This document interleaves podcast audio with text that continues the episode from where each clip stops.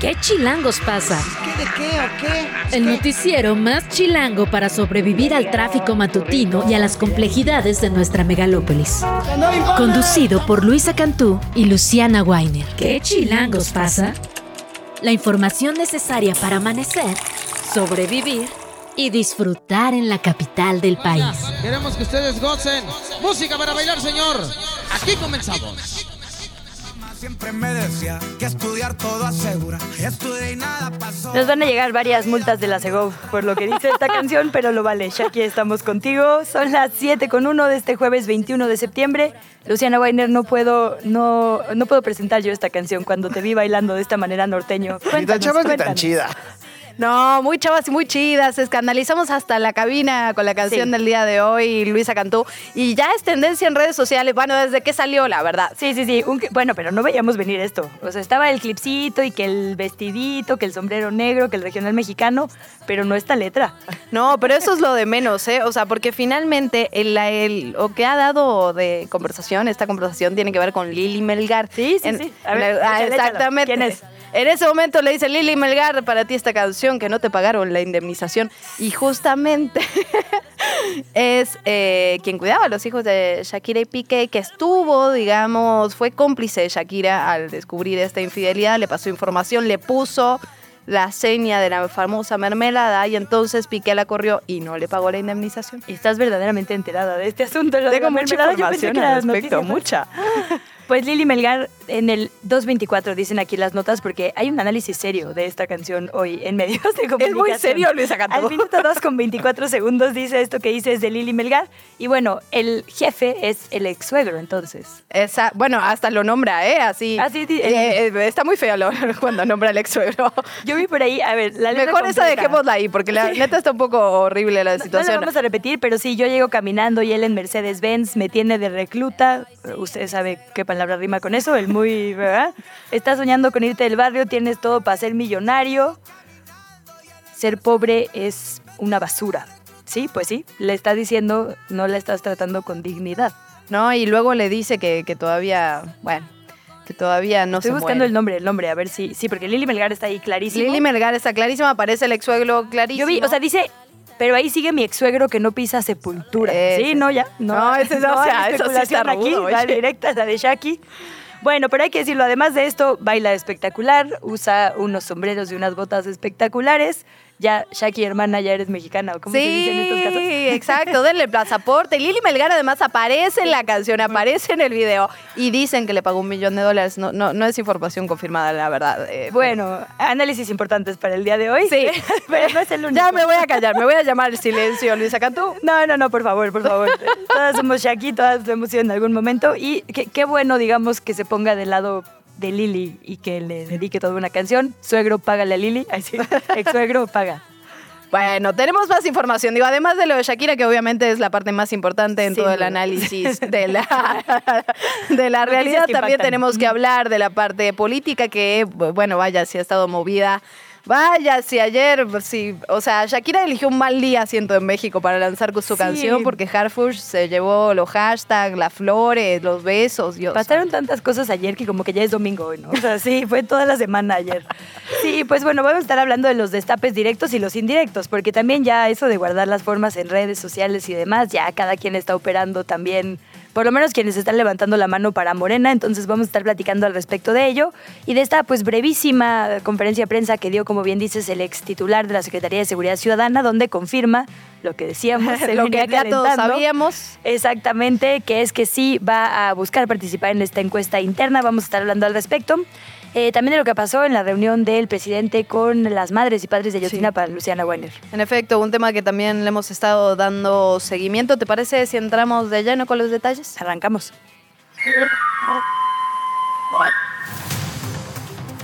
Ya lo decíamos ayer, el presidente Andrés Manuel López Obrador se reunió en Palacio Nacional con padres y madres de los 43 normalistas de Ayotzinapa, en lo que fue un encuentro que duró unas tres horas.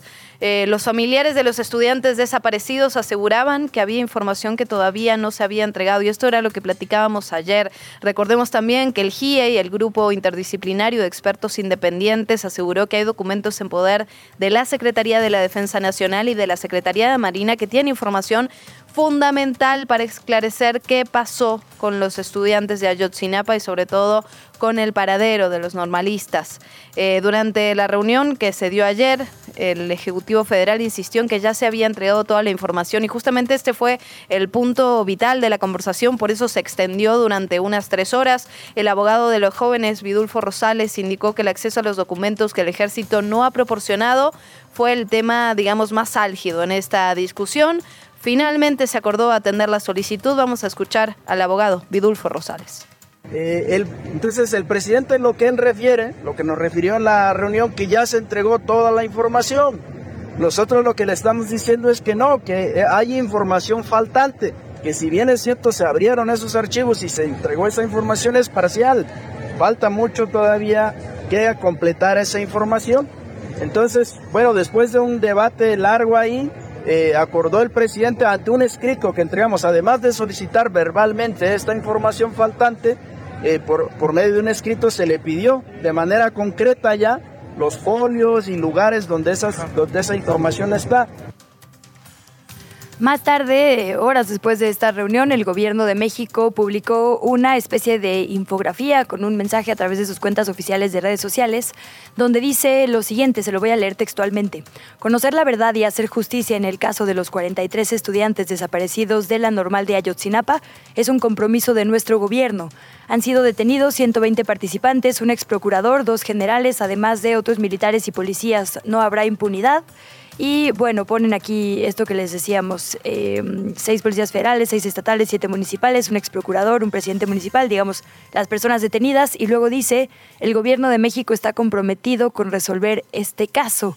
Pero bueno, el tema central, digamos, es eh, no si el gobierno está comprometido o no, sino si el ejército y la marina van a entregar los documentos que se les están solicitando desde los grupos de expertos independientes y la comisión que se conformó para ello, con la instrucción, digamos, presidencial. Sí, sí, en efecto. Fue el Ejecutivo Federal el que fue clarísimo en esta orden y al parecer, digamos, creo que la verdadera pregunta es a quién responde el ejército de nuestro país. También el presidente hablaba ya de, de la publicación que hizo el gobierno de México en sus cuentas oficiales pero el presidente de la República en particular emitió también un mensaje, también en redes sociales, donde señala que el gobierno de México va a entregar a madres y padres toda la información relacionada con el caso. No se oculta nada, estoy citando textual, ni se protege a las personas involucradas. Comprendemos el dolor por la ausencia de sus hijos, tienen derecho a manifestarse, el diálogo y la investigación continúan, nuestra conciencia permanece tranquila porque actuamos de manera honesta. Ahí había otro tema también, estaba, digamos, la exigencia de transparencia en este caso que está por cumplir nueve años. Y también lo que hablamos ayer eh, brevemente sobre la otra comisión que busca esclarecer, digamos, las décadas de la mal llamada guerra sucia, de esta violencia, digamos, de Estado. Y ayer tuiteó también por la tarde Alejandro Encinas, el subsecretario de Derechos Humanos de la CEGOP, sobre lo señalado por el mecanismo de esclarecimiento histórico respecto a los documentos vinculados a graves violaciones de derechos humanos que se encuentran en los archivos del CNI, Centro Nacional de Inteligencia. También se pidió el acceso a sus archivos. Digamos que hay como un cierre de filas en este sentido comunicativo y ayer se anuncia que sí se va a exigir, digamos, que todo se entregue para que las personas encargadas de este esclarecimiento puedan analizarlo porque también era una demanda, digamos, de este mecanismo. Sí, y ojalá sí sea. Finalmente, lo que han trabajado en ese sentido con documentos, con archivo histórico, ha sido normalmente la sociedad civil organizada, ¿no? Difícilmente el gobierno ha tenido, digamos, la, la, voluntad política para hacer este tipo de acciones. Esperemos que ahora sí se cumpla y sin duda estaremos ahí con, con el dedo en el renglón. Pasemos al tema político, Luisa, ya lo decíamos, la nota del día ahora sí. Pues ayer le anunciamos que habría una conferencia de prensa a la una de la tarde y así fue. El ex titular de la Secretaría de Seguridad Ciudadana, Omar García Harfuch, anunció que va a participar en el proceso interno de Morena para contender a la jefatura de gobierno de la Ciudad de México el próximo verano, en el 2024. García Carfush informó en una conferencia muy breve y muy concurrida, seis minutitos, pero la prensa dice que le tomó hasta una hora u hora y media poder llegar por la cantidad de gente que había, que pronto se va a dedicar de tiempo completo a recorrer las 16 alcaldías. Dijo que en este tiempo ya pudo tener, digamos, un primer pulso de lo que se necesita en el territorio capitalino, pero que va a dar una especie de gira para escuchar voces y dedicó unos minutos a hablar sobre su trayectoria política, los diferentes cargos que ha ocupado siempre dentro de la policía y específicamente con la especialidad, digamos, de investigación. Y habló también de cómo había reducido la incidencia delictiva en su gestión cuando Claudia Sheinbaum fue la jefa de gobierno de la Ciudad de México. Algo que también destacan hoy los medios de comunicación es el fuertísimo operativo de seguridad que había en ese momento y que acompaña a Omar García Harfuch. En efecto, y ahí vienen las críticas, las preguntas, la incertidumbre de cómo se puede hacer un recorrido por las alcaldías con este operativo de seguridad que sabemos que le acompaña de forma permanente porque el, el ex secretario de seguridad fue víctima de un atentado, de un ataque directo. Entonces, algo además nunca, bueno, no desde que yo tengo memoria, no voy a decir nunca, pero visto, digamos, en la Ciudad de México de esa manera, ¿no? En 2020 se le cierran en una zona digamos, absolutamente usualmente no pasa eso. Sí, eh, abierta, digamos, o sea, si no me equivoco fue Paseo de la Reforma, dentro de Lomas, ¿no? Le cierran el paso, hay camionetas gigantes, hay balaceras, es decir, cosas que usualmente no se ven en esa zona para empezar. Digo, no se deberían ver en ningún lugar, pero es doblemente extraño en una zona, digamos, de tan alta plusvalía, por decir una cosa, eh, y contra una figura como él. En efecto, bueno, parte de lo que dijo ayer. Sí, escuchemos. El objetivo de este mensaje es comunicar a todas y todos ustedes y a la sociedad en, general la decisión que he tomado de participar en el proceso interno de Morena para, para la selección de coordinador de defensa de la transformación. De pronto estaré dedicado de tiempo completo a recorrer el territorio de las 16 alcaldías para escuchar a la gente bueno, y mientras unos se suben, otros se bajan. Luisa Cantú, hablamos de Cuauhtémoc Blanco, el gobernador de Morelos, que anunció ayer que en efecto va a bajarse por la contienda de la jefatura de gobierno de la Ciudad de México. No se va a inscribir en el proceso interno de Morena, como hace unos días había anunciado y asegurado en varios chacaleos, en varias entrevistas banqueteras que se le hicieron. En un mensaje a través de redes sociales explicó que la decisión era para darle prioridad a la unidad dentro del movimiento donde Morena me necesite, ahí estaré, dijo en su publicación. La decisión de Cuauhtémoc Blanco, hay que decirlo, lo convierte en la segunda persona en bajarse justamente de esta contienda. Ya lo habíamos visto con Ricardo Monreal, que fue ex aspirante a la presidencia en para 2024, luego ex aspirante a la jefatura de gobierno y luego dijo que no se iba a presentar. Se reunió con el presidente López Obrador también, Cuauhtémoc Blanco, subía ahí alguna foto, estuvo platicando con él y al parecer lo bueno, lo orillo, lo, lo... Vato, es como estás gobernando otro estado. Sí, pues. es que sí, pero bueno, está, se bajó oficialmente. Y hay que decir, además a él lo postuló el PES, ni siquiera Morena, digo, sí en alianza, pero Encuentro Social, Solidario, después fue quien le abanderó. Bueno, seguiremos platicando de esto porque eh, los destapes también hicieron presencia. Ya sabe usted que a veces no son destapes directos, sino a través de redes sociales. Le vamos a compartir un par de publicaciones más adelante al respecto. En asuntos de seguridad, la Fiscalía Capitalina dio a conocer la detención de Nicolás N. A él se le conoce como el Nico y es el presunto líder fundador de una organización criminal que se llama Los Tanzanios. Esta, de acuerdo con la Fiscalía, tiene eh, pues dice se encarga, así es el comunicado, se dedica a la extorsión, la trata de personas, la venta de drogas al menudeo, sobre todo en la zona de Iztapalapa, Iztacalco y Venustiano Carranza. Para su detención y ubicación se llevaron a cabo tres cateos en diferentes domicilios y casas de seguridad, como se llaman, en estas alcaldías. El Nico era uno de los objetivos prioritarios y de los más buscados aquí en la Ciudad de México. Después de su detención, este imputado ya fue puesto a disposición del Ministerio Público y su situación legal se va a definir próximamente. Bueno, tenemos que volver al, campo político. Aquí me hacen la aclaración, no se reunió con el presidente López Obrador, se reunió con el presidente del partido, subió una foto que era de otros tiempos, generó un poquito de confusión Cuauhtémoc Blanco.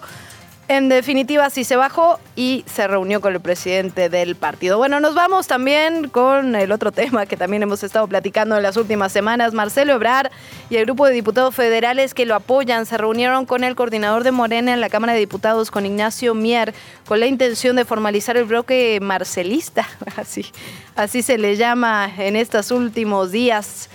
El encuentro se llevó a cabo en un salón de la Colonia del Valle. Se informó también que legisladores afines a Marcelo formarían un bloque sin salirse de Morena, pero que tendrían cierta autonomía para analizar las iniciativas, como el caso del presupuesto que se va a revisar en 2000, el presupuesto 2024 que se va a revisar en noviembre. También se detalló que en el encuentro los diputados pidieron a Ignacio Mier intervenir para que la Comisión de Honestidad y Justicia de Morena resuelva prontamente la impugnación promovida por Ebrar al proceso interno que ganó Claudia Sheinbaum. Pues lo que decíamos, si algo tiene Marcelo Ebrard, sí es el respaldo de personas legisladoras, quizá no en el Consejo, quizá posiblemente no en la encuesta, o al menos eso dicen los datos oficiales, pero eh, pues donde podría, digamos, presionar es justamente aquí, en las cámaras. Sí, habrá que ver cuánto, cuánto apoyo le queda. Este proceso se ha extendido, digamos, más de, de lo que se esperaba en un inicio, ¿no? Finalmente, eh, no sabemos cuánto va a tardar en resolver esta impugnación que se promovió en la Comisión de Honestidad y Justicia. No sabemos en qué negociaciones está Marcelo Ebrard. Y lo que sí, sabemos es que finalmente la presión por parte del partido pues también pesa muchísimo, especialmente porque viene un reacomodo político para el año que pues viene. El propio Mier anunciaba que él va a participar también en estas eh, contiendas por gubernaturas. Eh, Ignacio Mieres de Puebla. Entonces, bueno, eh, ahí hay manos levantadas y como dices, vendrá una reconfiguración, pero sí, digamos, creo que esta es una forma de apurar esa resolución de la impugnación, puesto que justo vienen discusiones muy importantes en las que tú lo sabes, cada voto cuenta. Entonces, si va a haber un bloque marcelista, pues va a haber que negociar con un bloque marcelista y eh, supongo que eso lo estarán viendo ya en Morena. Pero bueno, del otro lado, eh, los expertos en ética de la Facultad de Ingeniería de la UNAM van a revisar estas denuncias por el supuesto plagio cometido,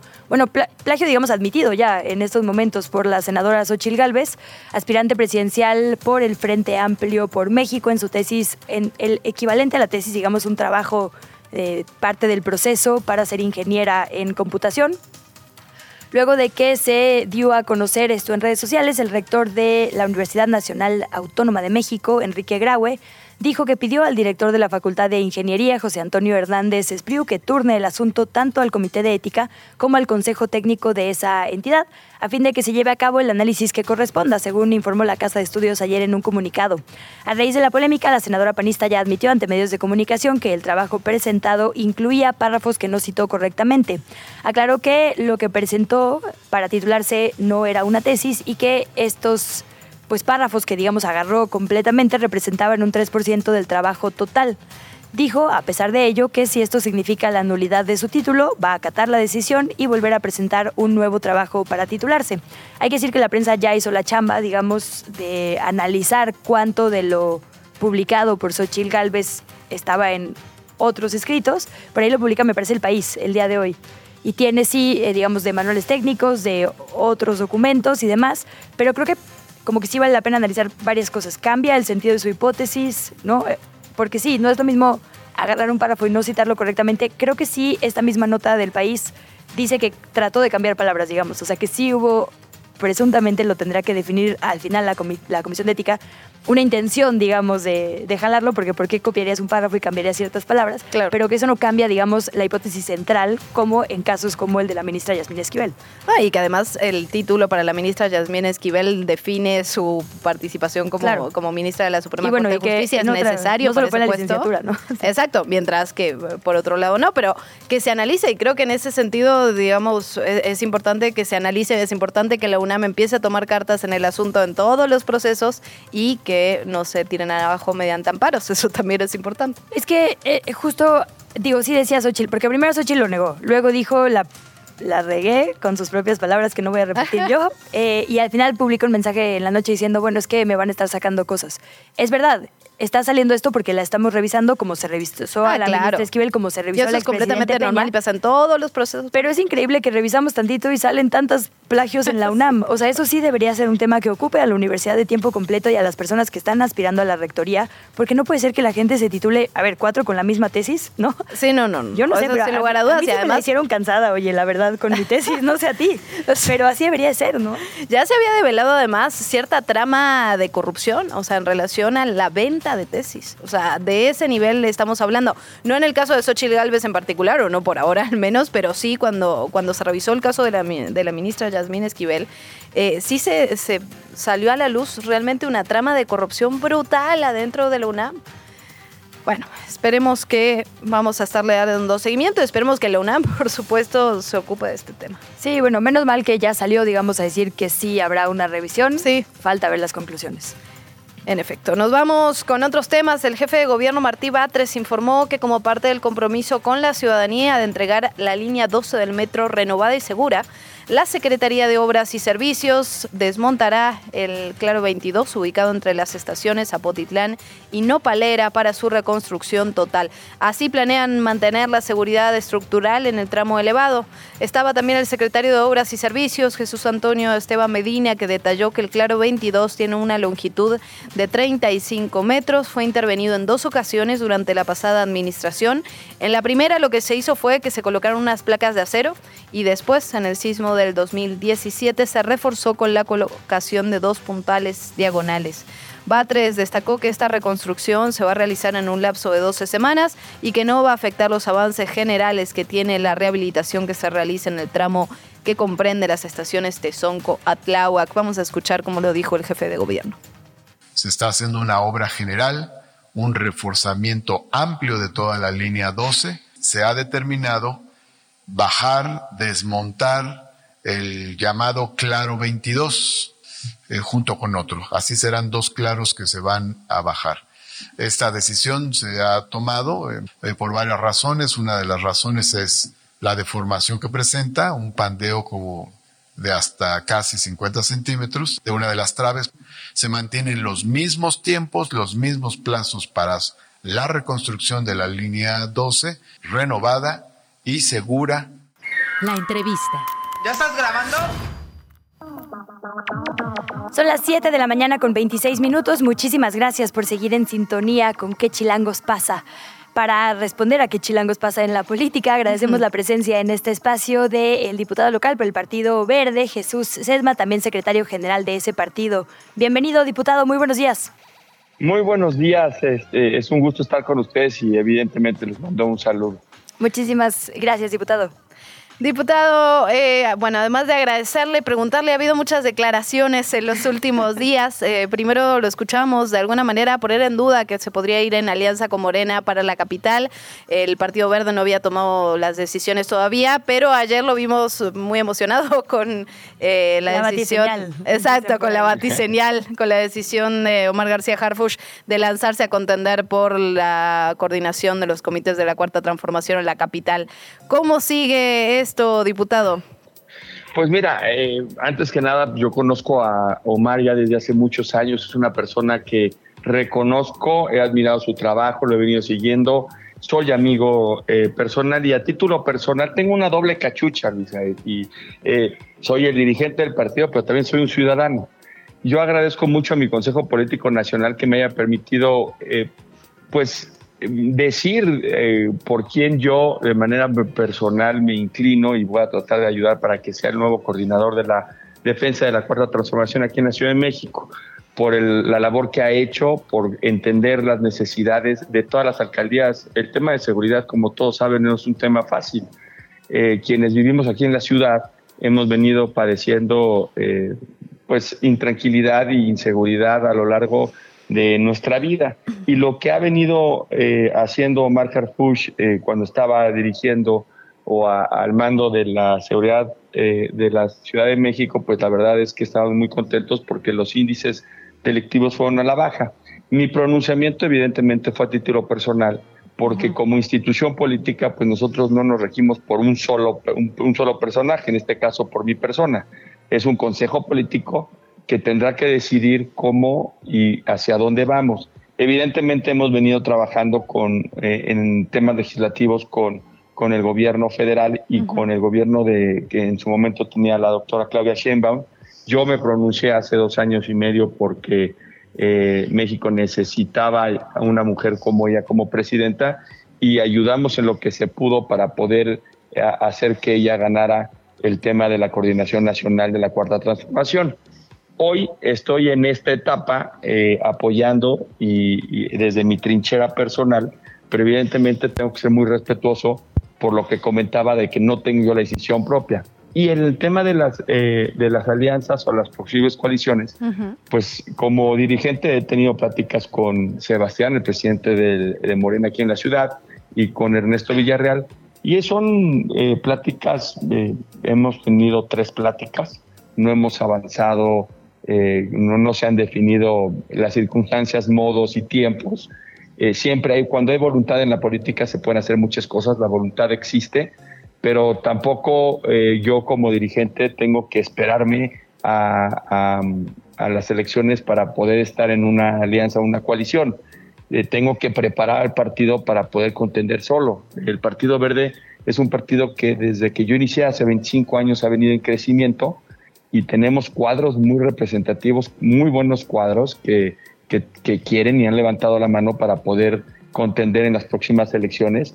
Y yo tengo que ser respetuoso de, los, de, la democracia interna de mi partido y por eso trato de no mezclar, muchas veces se escucha un poco incongruente, pero, pero eh, pues me quito la cachucha de dirigente y me pronuncio a nivel ciudadano y bueno, ya yo, yo haré mi trabajo de cabildeo al interior de mi partido para ver si, si quieren o no apoyar, si es que queda Omar García Garfús como como coordinador aquí en la Ciudad de México. ¿Quiénes han levantado la, mano, diputado, del Partido Verde? para la jefatura del gobierno, lo decía recién. No, no, te escuché, discúlpame. Perdón, que quién, que quién ha levantado la mano del Partido Verde para la jefatura de gobierno, que recién lo mencionó y quería preguntarle. Pues hay, hay, hay mujeres muy, eh, muy, con con mucha labor de muchos años que, que han querido pronunciarse y evidentemente están en todo su derecho y yo como dirigente lo que tengo que hacer es abrir las puertas a quien, quien quisiera.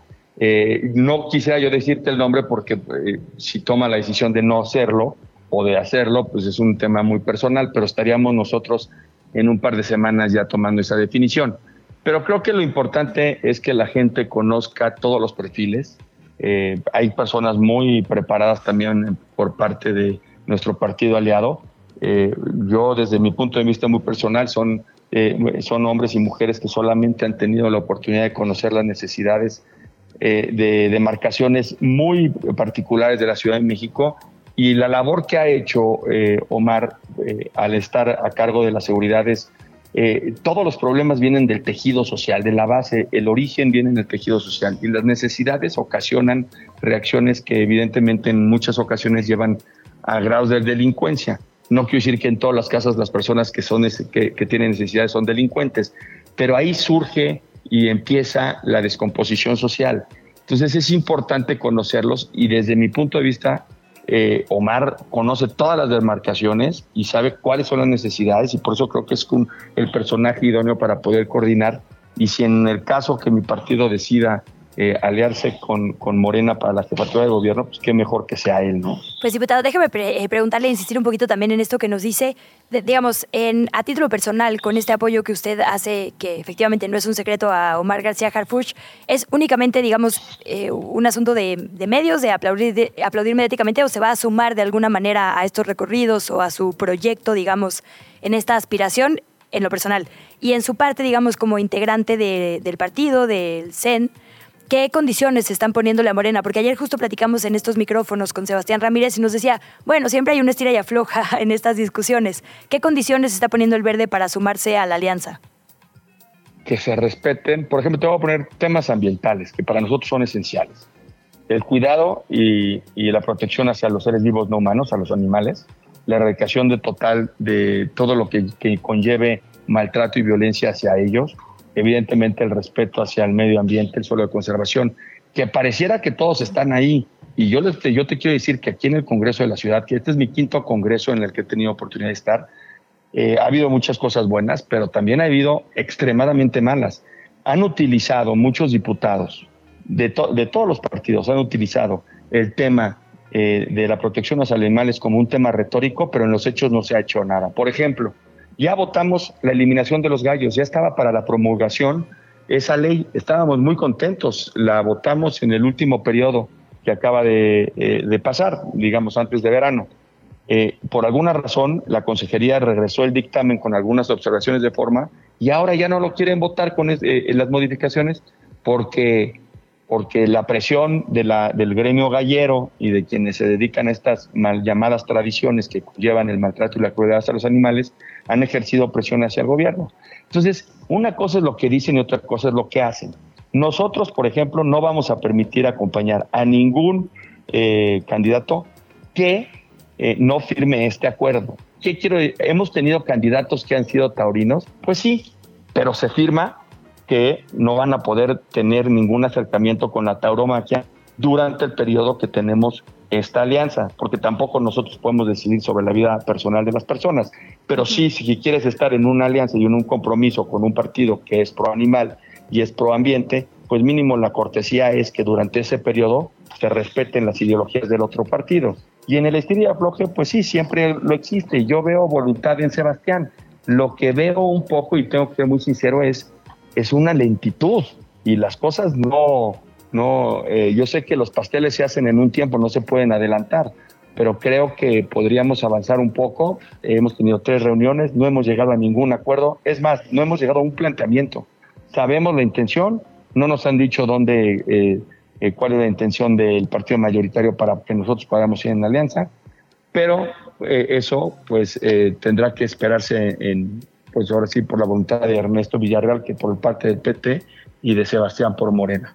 En efecto, aparte de lo que hablábamos ayer con Sebastián tiene que ver con este proceso interno para buscar la jefatura de gobierno. ¿Cómo está leyendo el Partido Verde eh, todas, digamos, las características particulares que va a tener, diferente al proceso que se hizo en el ámbito nacional? Eh, ¿Ven que está bien? ¿Están de acuerdo? ¿Tienen algún comentario al respecto? Pienso un poco pues también en, los debates, ¿no? Que es algo de lo que se ha platicado en los últimos meses, de debates sí, debates no. Debates al parecer no va a haber. ¿Qué, qué opina el Partido Verde al respecto? Yo, yo soy pro debate. Yo soy pro debate porque ahí puedes ver y, y, y, observar las distancias, las distracciones que existen entre un candidato y otro, los proyectos. Soy muy respetado, yo, yo, respeto mucho las decisiones que tome ya otro partido, que este, en este caso es Morena. Y las limitaciones que están ah, hoy, a diferencia de lo que se llevó a nivel nacional, pues tienen que ver con que ya también iniciamos el proceso electoral, que inició en el mes de septiembre. Entonces hay algunas modificaciones que, que se tuvieron que hacer para no poder caer en ninguna irregularidad o un acto ilícito con miras al 2024.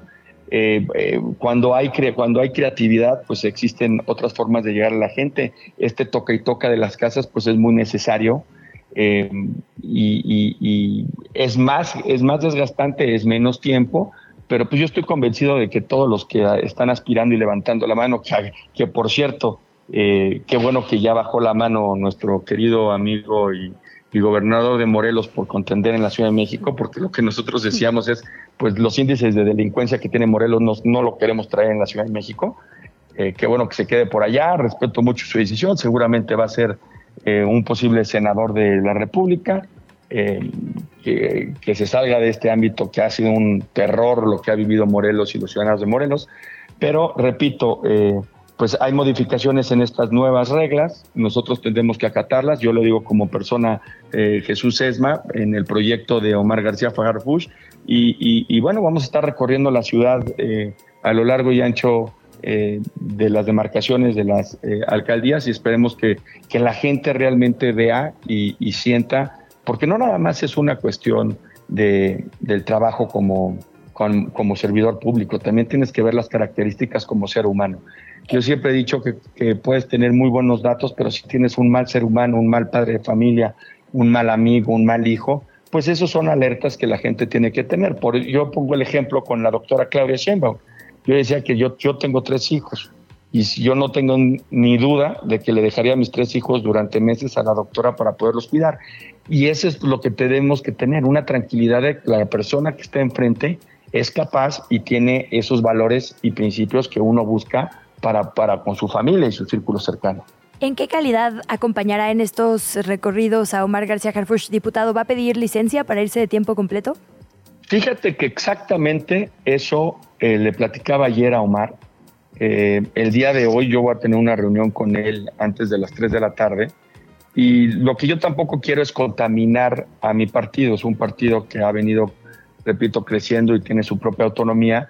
Yo también eh, haré la solicitud al Consejo Político Nacional si me permiten hacer los recorridos con Omar a título personal, entendiendo que tengo esta dualidad de, presidente del partido, pero no como, como diputado. Como diputado puedo yo hacerlo, porque los estatutos que habla eh, Morena están para eh, los militantes de Morena, no están para los militantes del Verde, pues ellos no podrían delimitar una actividad de, una persona que no participa o no milita en su partido.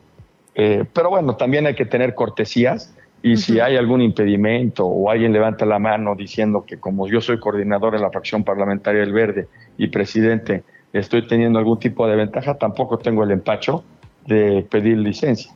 ¿Y consideraría sumarse al, gabinete en el caso de que Omar García Harfuch llegara a la jefatura de gobierno? Yo creo en el proyecto donde, donde me permitan estar ayudando, estaré. Si ellos consideran que, que puedo tener un perfil que pueda ayudar a la ciudadanía, pues por supuesto que estaré más que agradecido y, haciendo todo mi trabajo. Y si no, tampoco tengo ese tema de, de, egos. Yo creo que el gran cáncer de las sociedades son los egos hay que combatirlo día con día. Eso es lo que nos ha llevado muchos problemas, si no es que la mayoría a nivel mundial. Eh, y lo primero es eh, que quede Omar, que eso es lo que queremos. El segundo es que el proyecto pueda continuar, el que hizo la doctora Claudia Sheinbaum. Y el tercero, pues ya es ver cómo desde la trinchera de cada uno puede ayudar. También desde el lado eh, de, de ciudadano y social podemos hacer muchas cosas. No necesariamente tenemos que estar dentro de un organigrama político. Eh, pero tampoco eh, te estoy diciendo que no me gustaría, por supuesto que, estaría yo dispuesto a, dejar la camiseta, como se dice en términos eh, futbolísticos, en la cancha. ¿Incluso el partido? poder. ¿Perdón? ¿Incluso el partido también, si eso fuera un conflicto, como ya nos dice, por esta dualidad? Pues fíjate que ahí sí tengo un tema, porque el partido para mí ha sido el partido que me dio la oportunidad. De, yo llevo 25 años en el Partido Verde. Es un partido que quiero, respeto, amo. Y, yo te puedo decir que es quien me, dio la oportunidad de participar. Siempre voy a ser respetuoso y siempre tendré los lineamientos a priori de lo que el partido, si el partido me necesita, pues evidentemente me quedaré, pero si el partido me da la oportunidad de participar en otra trinchera y siempre tratando de cuidar la ideología que me han venido enseñando, porque nadie nace siendo ecologista y ambientalista. Yo no nací, yo he venido evolucionando. Mi familia viene eh, eh, siendo eh, ha evolucionado también. Hoy mis hijos saben más de medio ambiente que yo a la edad que tenían ellos. Entonces creo que eso es algo que siempre tenemos que contemplar. Pero repito, eso ya serán otros, otros tiempos, faltan mucho. Y, y ahorita lo que vamos a querer eh, enfocarnos es cómo poder hacer para que la gente conozca a Omar y en las encuestas pueda votar por él. Ya para cerrar, diputado, y agradeciéndole mucho eh, su tiempo, el que nos dedica esta mañana, preguntarle por el proceso del verde, ahora sí, en, calidad, digamos, ya institucional. ¿Existe la posibilidad de que si no hay acuerdo con el bloque PT Morena, miren hacia el frente? Siempre. Ah, no, hacia el frente de la oposición. Ah, sí, sí, sí, el bloque de oposición. No, pues. jamás, jamás. Eh, ah. Pensé al frente como visión de futuro. Ah, no, no, no. no, en la oposición. perdón, yo no lo dije completo. No, lo dije completo yo, sí. Al, frente amplio, pues. al frente amplio, no. O sea, irían independientes, pues. Pero ya no con el PRI, ya no con, o sea, nunca con el PAN, serían independientes entonces. Seríamos totalmente independientes. Si no hay un acuerdo, nosotros vamos a contender de manera sola jamás, no acabe la, a ver, pero que quede muy claro, no hay opción alguna de que nosotros estuviéramos en el frente. No creemos en ese proyecto. O sea, un proyecto, a ver, el PAN, conoce la historia, el PAN nace, el origen del PAN es la oposición del PRI. O sea, por eso existen. Y la verdad, como han llevado las cosas eh, en los partidos nacionales, en, esos, en esas dirigencias, pues deja mucho que desear es nada más una cuestión de, confrontación, de ganes, el todavía yo no te digo que todo lo que esté pasando a nivel país y Ciudad de México sea perfecto. Por supuesto que todo es perfectible, pero una oposición responsable siempre es tratar de ayudar para que le vaya bien a quien gobierna. Nosotros no votamos por Claudia Sheinbaum, nosotros no votamos por el, presidente Andrés Manuel, pero una oposición irresponsable es decir que todo lo que hagan es mal uno ya, pues, ya pasó la contienda, ya ganaron. Ahora, ¿cómo puedo ayudar para mi país? Nadie quiere que le vaya mal al, presidente, nadie quiere que le vaya mal a Claudio Sheinbaum en su momento. Y tratamos de ayudar sin que eso sea un cheque en blanco, siempre pues postulando y yo, yo estoy ayudando hoy al gobierno de, eh, de Martí Batres y, a mis compañeros de Morena. Y no, no, no, no necesariamente estoy de acuerdo con todo lo que están haciendo. Y cuando no estoy de acuerdo, pues levanto la mano y digo, yo en esto no estoy de acuerdo. Pero la oposición, como se ha llevado, es el no, el todo mal, este, el descalificar. Y eso, pues también ha llegado a generar una descomposición social. Hoy la política está tan mal vista que la gente de verdad, yo no te lo digo, yo llevo muchos años en esto, y hay un repudio social impresionante. Y ha pasado por los excesos, por la corrupción, por muchos errores, pero también por políticos como los hoy hay en la oposición, en el frente, donde nada más son descalificaciones y polarizan a la sociedad. Entonces yo a mí me gustaría encontrar un país que independientemente de quién gane, podamos participar y podamos ayudar para que le vaya bien al país. Pues diputado, le agradecemos enormemente su tiempo. Muchísimas gracias por platicar esta mañana con nosotras. Esperamos que se repita pronto. Pues espero, espero que me inviten muchísimo, muchísimas veces más y les mando un beso y un saludo a toda su audiencia. Muchas gracias, diputado. Buen día. Te invitamos a seguir la conversación en redes sociales. Nos encuentras en TikTok, Instagram y Facebook como arroba que chilangos pasa. Y en Twitter desde la cuenta de Chilango, arroba chilango.com. Bueno, le damos un giro en la información. Son las 7 de la mañana con 45 minutos. Tenemos que hablar también de la violencia de género, la violencia en contra de las mujeres. Según datos de la Fiscalía de la Ciudad de México, de 2019 a 2023 se han registrado al menos 337 feminicidios. Según las cifras oficiales, hasta ahora el año con más número de delitos fue el 2020, un total de 82 víctimas de este delito en particular, pero recordemos que muchas veces los homicidios dolosos en contra de las mujeres no son investigados bajo la carpeta de investigación como un feminicidio. Vamos a platicar de esto y de mucho más con Ana Valderrama, el primer contacto y la vocera de la colectiva Sobrevivientes de Feminicidio. Ana, te agradecemos muchísimo que estés esta mañana con nosotras. Hola, hola, aquí estamos. Muchas gracias por la invitación. Gracias a ti, Ana. Bienvenida a este espacio. Hemos visto varias varios actos, varias manifestaciones esta semana de sobrevivientes de feminicidio, varios casos desafortunadamente que tenemos que reportar de no sobrevivientes. Es un tema siempre en la agenda y siempre pendiente con nosotras. Sí, sin lugar a dudas, como país tenemos que sensibilizarnos al respecto y pues no naturalizar la muerte violenta de, mujeres por el hecho de ser mujeres. Ana, preguntarte, desde la colectiva están realizando un proyecto que me, que me llama mucho la atención, que tiene que ver con la escritura de este libro, de alguna manera que recopila las historias, eh, las historias en primera persona. Cuéntanos un poquito más de esto, por favor. Sí, pues este año empezamos apostándole mucho a la vida. Las sobrevivientes de feminicidio en grado de tentativa tenemos voz, tenemos proyectos de vida y como la justicia ha sido algo realmente muy difícil a la cual acceder, pues hemos eh, pensado que pues tenemos que, pues no hacer nuestra propia justicia, pero sí construir desde otro lugar, porque los pasillos de la legalidad son espacios de tortura institucional muchas veces. Entonces, ¿por qué no escribir nuestras historias? Con esto no es escribir precisamente nuestros testimonios de la agresión, ¿no? Habrá quienes sí quieren eh, tocarlo, habrá quienes no, pero escribir lo que queramos contar sobre la dimensión emocional de la sobrevivencia en un país como México. A través de, pues, ¿por qué no? Poemas, cuentos, crónicas, eh, pues ensayo, ¿no? Eh, no desde una cuestión como de investigación, no somos académicas, somos sobrevivientes. Y entonces, pues un, libro, eh, incluso, ¿por qué no? Ilustrado por nosotras mismas, donde pues se pueda pasear por todas las eh, como recovecos que implica la sobrevivencia. Creemos que escribir sana, pero también abona ah, y arranca un poquito de justicia. Las palabras ayudan a sanar, decías por ahí en una entrevista, y ustedes están, digamos, la colectiva también se acompaña en este proceso de creación del libro, que entiendo que tendrá, o no sé si tiene ya un primer tiraje, actualízanos eso, pero también se han acompañado en los procesos legales, digamos, es un asunto integral.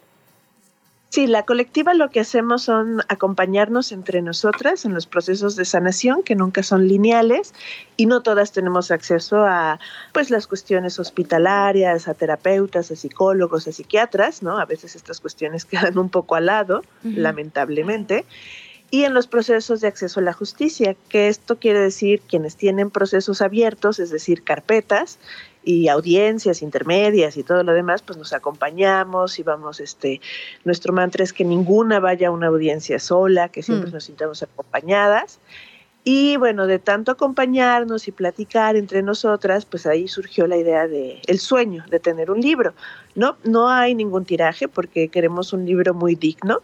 Entonces este año hemos estado en recaudación de fondos, hemos hecho una campaña en redes sociales, una carrera donde participó, este, bueno, algunas de nosotras estamos en Jalapa, Veracruz, y hemos pasado hasta la vaquita entre amigos y conocidos, ¿no? Porque queremos eh, imprimir un libro, pues, muy bello, muy eh, palpable, muy tangible. Entonces, este, como no lo estamos pensando como un fanzine, sino como realmente un, libro, eh, pues la cadena de producción de un libro es, es, onerosa, entonces pues estamos, nadie nos está correteando, estamos haciendo lo, lo, propio para que cuando salga el tiraje, pues sea un libro que nos dé mucha fortaleza y nos dé mucha interés a presentarlo en cualquier espacio. Entonces, pues tiempo al tiempo. Ana, déjame volver un poquito sobre lo que decías del camino tortuoso en materia jurídica, en materia judicial, estos procesos tan largos, muchas veces eh, que acaban en la nada, lamentablemente, porque el nivel de impunidad que tenemos en el país es de 9 de cada 10 casos. Pero déjame preguntarte particularmente algo que, que habíamos detectado desde el periodismo en las últimas décadas, tiene que ver que en los intentos de feminicidio muchas veces los delitos son catalogados como lesiones en lugar de homicidio en grado de tentativa y esto hace una diferencia brutal a la hora de llevar los casos a juicio. ¿Les ha pasado lo mismo adentro de la colectiva? ¿Cómo, cómo manejan esta problemática? Sí, bueno, la colectiva más bien es cuando una mujer que vivió violencia y ya puede nombrarla como sobrevivía a una tentativa, pues, pues llega y nos acuerpamos. La verdad es que el, camino es, pues una va por la vida, a veces es tu pareja sentimental, a veces un completo desconocido, y vives algo que sabes que estuvo a punto de quitarte la vida y que una cuestión externa al agresor es la que impidió que se consumara el feminicidio todo delito tiene su tentativa. Esto es, esto tenemos que ser muy didácticas nosotras. Mm. Eh, robo el banco, ¿no? Ahí puede haber un ladrón que quiere robar el banco, pero algo externo a él impide que robe el banco. Pero la intencionalidad estaba, ¿no? Eh, entonces, bueno, en México se confunde por parte de las autoridades, es decir, quienes te toman la denuncia, quienes te están escuchando en fiscalías, etcétera, eh, la violencia familiar, la, violencia doméstica, con eh, el feminicidio en grado tentativa. Lo minimizan y lo tipifican, ¿sí? Mal. Y esto, pues por supuesto que crea todo un, un, problema para la sobreviviente que sabe que puede que sí haya vivido violencia doméstica, porque muchas veces la violencia doméstica, la violencia vicaria, económica, psicológica, todas esas están entremezcladas sí, no lo negamos. Pero una cosa es una cosa y otra cosa es otra cosa. La sobrevivencia al feminicidio en grado tentativa tiene que ver con una sensación. Eh, cuestiones como violencia ácida, como la asfixia o con que te hayan disparado con armas exclusivas del ejército y que por alguna razón no te dio en el cuerpo, pero sí sabes que te dispararon a quemarropa y sobreviviste, tiene que ver con, con, un delito que se llama feminicidio en grado de tentativa que tiene este ocho razones, que hay que leerlas mucho, entenderlas, que no es necesario que estén todas para que se tipifique bien. Con que se cumplan algunas, una incluso, ya podemos estar hablando de un feminicidio no consumado. En México, como tú ya dijiste, las estadísticas, el, número de mujeres que mueren a diario es enorme, ¿no? O sea, es, va a la alza. Bueno, la verdad es que las mujeres que sobreviven a esta violencia también. Yo no digo que, en México eh, maten a 12 mujeres al día y sobreviva una, no. Yo como sé que esto es una pirámide, ¿no? La violencia de género es una pirámide, el doble de mujeres sobrevivimos a diario en México, ¿sí? Y como va a la alza un número, va a la alza el otro. Y todo esto, pues tú sabes, ¿no? Está, es una estructura, es un, está sistematizado y lamentablemente es muy difícil que como sobreviviente se considere toda la, la cuestión que se desata, que es el estrés postraumático, ansiedad, angustia, nosotros pensábamos que con la pandemia se iba a entender un poco más las secuelas psicológicas, porque de alguna manera todas y todos vivimos pues una situación mundial muy estresante, pero no, tal parece que, nos adaptamos muy bien al desastre y eh, pues es muy difícil que se escuche nuestra voz, ¿no? En, todos, los, en todos los sentidos. Ana, quería preguntarte también, eh, insistiendo un poco en esto que nos dices sobre el cuidado y el cariño que le han puesto a esta publicación, a este libro. Uno, ¿cómo les ayudamos? Si hay algo, dices tú, es muy caro y complejo el procedimiento de hacer un libro digno. ¿Cómo les ayudamos desde acá, desde afuera, digamos, de la colectiva? Y también preguntarte desde los medios de comunicación cómo contamos estas historias, porque es una conversación urgente que tiene que abonar a la cultura de la paz, como dices, a cambiar estas cifras terribles que tenemos que reportar, pero muchas veces eh, perdemos el foco o no lo ponemos donde tendría que estar. Sí, pues muchas gracias por la intención de apoyar. Este, cualquier luz en el camino es bienvenida en cuanto a lo que sigue. Estamos así, digamos, terminando el manuscrito y bueno, tenemos que hacer una edición probablemente eh, con varias editoriales para que esto sea una realidad, ¿no? Yo ahí tengo, yo soy promotora de la lectura tengo una editorial oaxaqueña que hace cosas preciosas, mm. que, le quiero echar el ojo, entonces necesitamos como contactos o, demás, incluso pues la academia también podría abonar, ¿no? No sé, la UNAM, eh, la Universidad Veracruzana, que es donde yo vivo, en fin, se necesita sumar. Eh, ahorita lo que se necesita es sumar, las sobrevivientes muchas veces pues somos erráticas, parece que somos muy fuertes y sí, sí lo somos, pero también a veces estamos en la lona.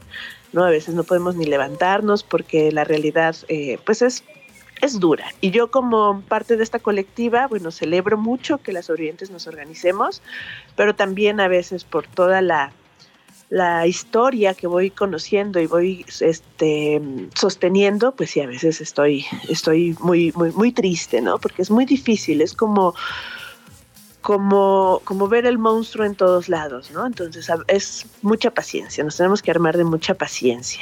Y bueno, también la, la colectiva en estos momentos tiene una colecta por Carolina, una sobreviviente que vivió una tentativa hace ocho años, pero la secuela es una cuestión de prótesis de cadera que estuvo mal puesta el año pasado. Entonces ahorita estamos haciendo una colecta por una compañera que necesita eh, una operación de catéter y unos medicamentos muy sofisticados. Y bueno, a veces el acceso a la salud también es muy difícil, la salud es cara en este país. Y entonces bueno, pues este quienes gusten apoyar y estén escuchando esto, aquí hay una sobreviviente que puntualmente necesita ayuda para la salud, para estar sana y sana nos queremos, ¿no? Y bueno, pues este, sobre los medios de comunicación, mira, todo esto es, es un construir entre todas y entre todos. Nosotras no tenemos la, clave, a veces lo único que tenemos es como la incomodidad o el malestar o, o sentimos que estuvo raro el, reportaje, la nota, la entrevista. Pero es porque, porque apenas vamos cachándonos entre nosotras también ¿Qué es lo importante y lo vital de decir de estas historias? En México, por alguna razón, romantizamos mucho la muerte. Y el feminicidio consumado de muchísimas, muchísimas mujeres en México se ha eh, cargado un poco hacia eso, hacia eh, romantizar la ausencia, hacer muchos performances que hablan de que ya no están, entonces es muy fácil ya como sociedad eh, tener en claro que el feminicidio es la muerte de una mujer y que habrá gente, familia, mamás muchas veces que exigen justicia, pero yo, como a mí no me ha tocado, sigo adelante, ¿no? Y la cuestión aquí es que el feminicidio en grado de tentativa nos puede pasar a cualquiera de nosotras. El feminicidio nos puede suceder, ¿no? Está a la vuelta de la esquina. No necesitas...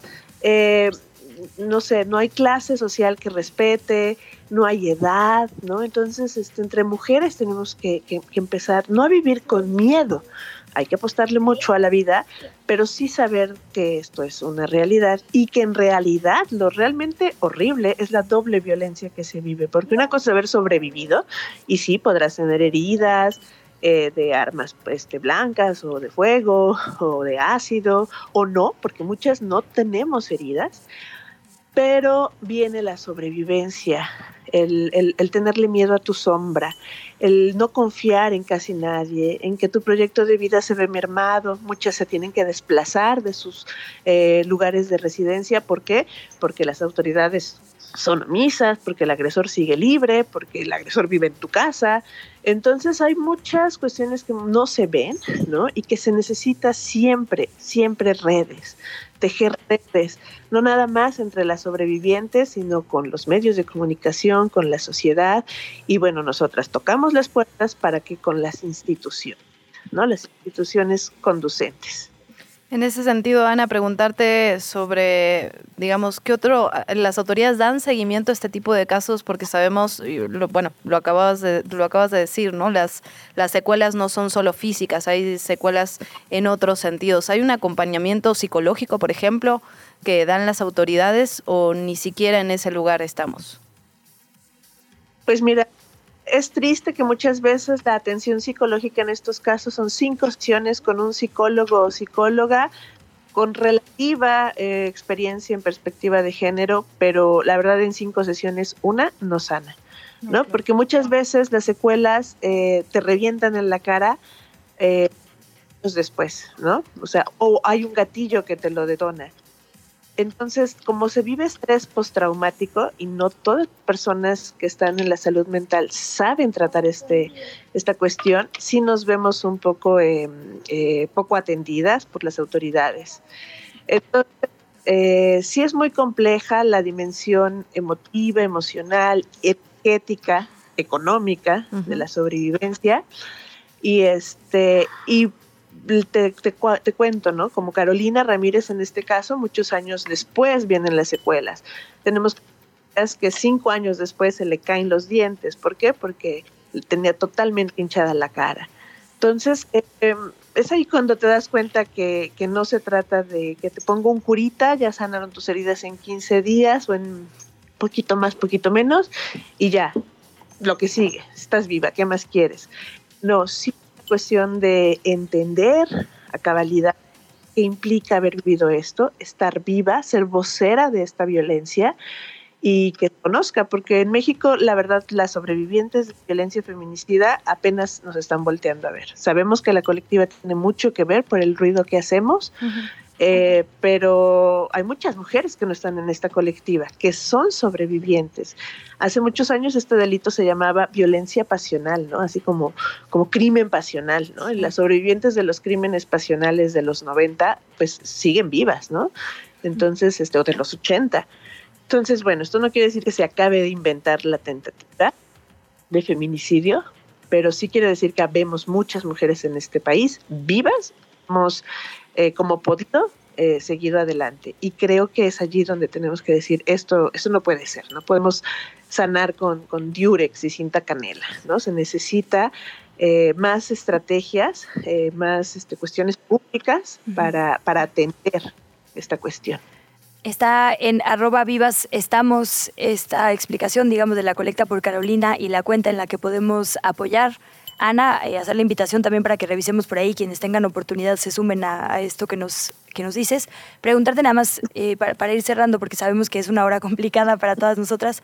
Justo, eh, digamos, el, el, asunto familiar. Una sobrevive, como bien dices, a la violencia de género y tiene que ir a trabajar, tiene que seguir siendo mamá, tiene que seguir funcionando, digamos, en el mundo, ¿no? ¿Qué, tendría que mejorar también en el sistema, digamos, de justicia, que tendría que abarcar lo integral para, por ejemplo, apoyar a hijas, hijos, a, todas las personas que son víctimas indirectas de esta violencia también? Pues sí, efectivamente un proceso legal en los pasillos de la legalidad tarda meses, tarda a veces tres años, cuatro años. Entonces, porque que la sociedad entendiera, ¿no? O sea, digamos, tu jefe, tu jefa del trabajo, en vez de sentirte como una cosa no deseada y te va a despedir a la primera de cambios, eh, que sí, que hubiera oportunidad de que puedas atender a tus audiencias, que te puedas reunir con tu abogado si es que tienes o tu asesor, o si no que vayas a tocar las puertas de atención a víctimas, a CONAVIM y demás, eh, porque se necesita tiempo y recursos para eh, poder llevar a cabo tu, proceso de acceso a la justicia frente a la legalidad. Lo que sucede, y es una respuesta que te debo, es que efectivamente el sistema confía en que las sobrevivientes y casi cualquier mujer que denuncia eh, nos cansemos, porque el proceso es tan tedioso, tan abigarrado, tan lleno de vocabulario que una no entiende y, no sabes qué es lo que sigue cada vez que hay una audiencia o hay alguna situación, que desistes. Y sí, en México las mujeres que desisten de, su denuncia es altísimo, altísimo. ¿Por qué? Porque hasta tu propia familia te dice, bueno, estás viva ya, ¿qué más quieres? ¿No? O sea, sigamos. Y sí, claro que queremos estar vivas y estar felices y estar, o sea, no, no es que nos guste hacernos las víctimas, pero es que sí está un poco complicada la cuestión mental y muchas veces el cuerpo tiene memoria, entonces pues sí, hay duele, ¿no? O sea, duele. Eh, entonces sí, eh, ojalá el camino de la denuncia no fuera tan difícil y tan complejo, la justicia fuera pronta y expedita, hubiera garantía de no repetición y por supuesto que hubiera reparación integral del daño, que son cuestiones que sí están escritas en la ley, pero parecen muertas, bueno, letra muerta frente a, a las sobrevivientes de feminicidio. Y eso es lo que queremos cambiar. Por eso existe esta colectiva, porque queremos que las cosas cambien para bien. Si las mujeres de un país viven con seguridad, con garantías, el país va a estar bien. Las mujeres somos las que sostenemos. Sostenemos desde los cuidados, sostenemos desde la crianza, sostenemos desde los empleos. Y bueno, pues hay que cambiar toda esta pirámide para, para desmantelar la pirámide de la violencia. Fundamental esto que nos dice Sana. Muchísimas gracias de verdad por haber platicado esta mañana con nosotras. Los micrófonos, por supuesto, quedan abiertos eh, para ti y para todos ustedes cuando quieran aquí en Que Chilangos pasa. Te lo agradecemos muchísimo. Gracias a ustedes. Tengan bonito jueves. Igualmente, Ana. Gracias.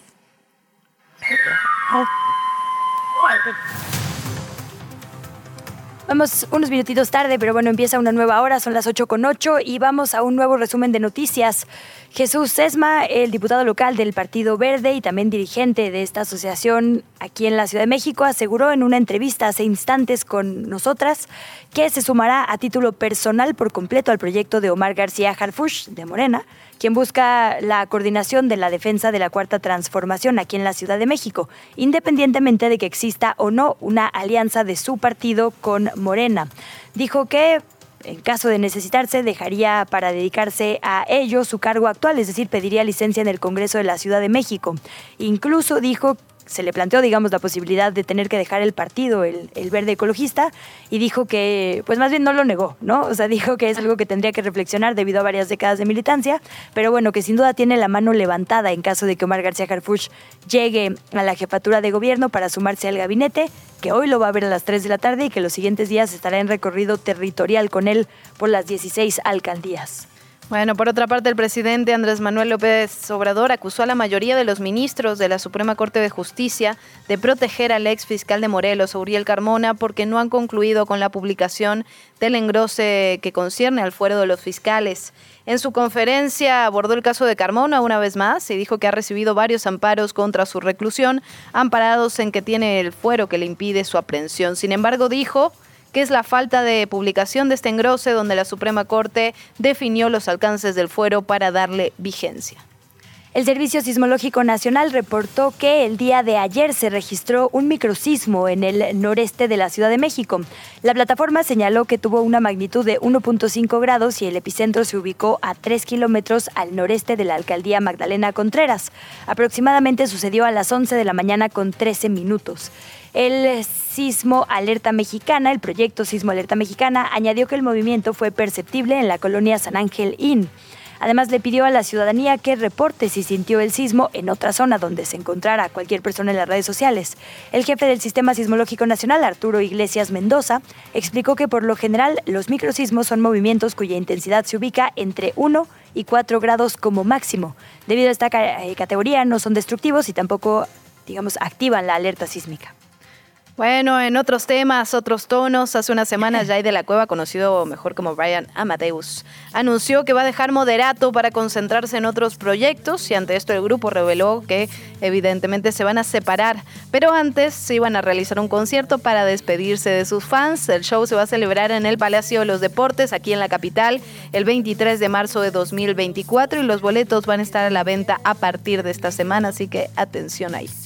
En otro giro, Rafael Caro Quintero, alias el narco de narcos, fue trasladado de la cárcel de máxima seguridad del Altiplano a un hospital en el centro de Toluca, en el Estado de México. Esto porque ya se le tenía programada una cirugía. De acuerdo con los primeros reportes, el ingreso al hospital se hizo bajo un fuerte dispositivo de seguridad por parte de elementos como el cuerpo de la Guardia Nacional. Hasta este momento, ninguna autoridad, ni federal ni estatal, ha proporcionado mayor detalle sobre su estado de salud o este traslado. Recordemos que Caro Quintero también está bajo el proceso de extradición o la solicitud para ir a los Estados Unidos. La entrevista. ¿Ya estás grabando? Bueno, 8 de la mañana, 13 minutos. Agradecemos muchísimo la presencia en este espacio de Verónica Paulín Fernández. Ella es psicoterapeuta y tanatóloga de la Academia, también de la Facultad de Ginecología y Obstetricia. Vamos a platicar, seguimos hablando de este tema en el marco también del 19 de septiembre. Eh, ayer lo abordábamos a cabalidad. Hoy vamos a ver los otros ángulos, las otras caras de esta problemática. Verónica, bienvenida. Muchísimas gracias por estar esta mañana con nosotras. Al contrario, mucho gusto y gracias por invitarme.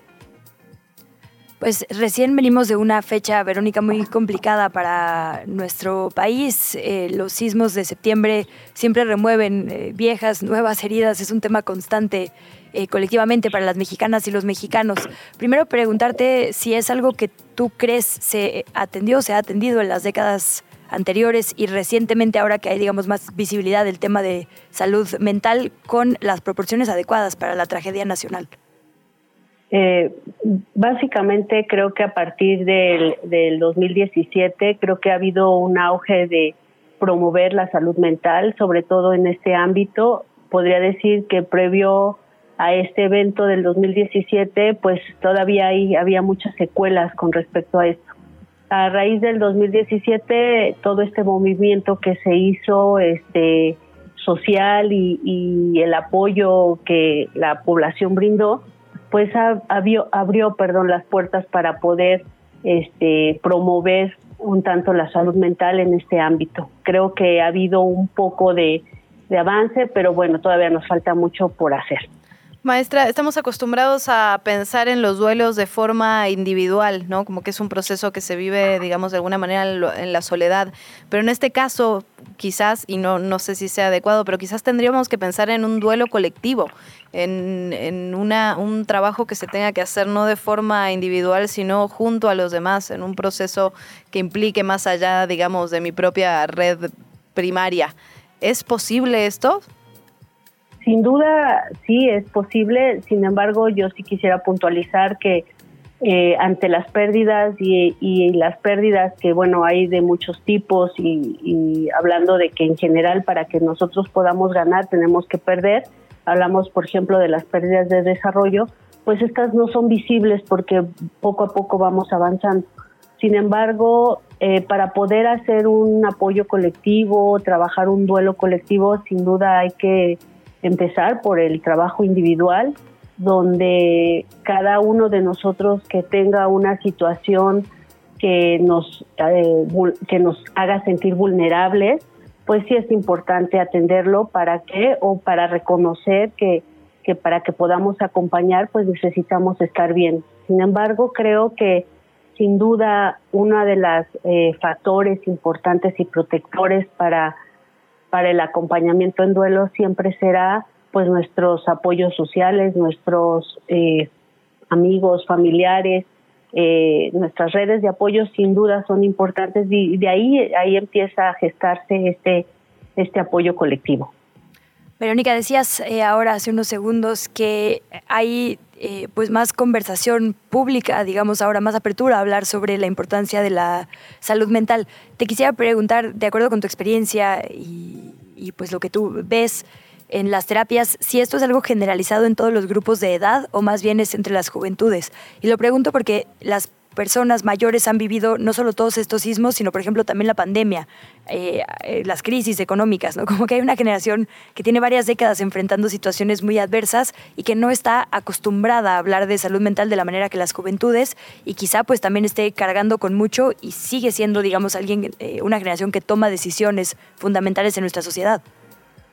Sí, yo sí creo que, por ejemplo, gracias a la pandemia, uno de los eh, beneficios, de alguna manera, por llamarle así, de la pandemia, pues es que había personas con esta necesidad imperiosa de poder contactar, aunque sea vía telefónica.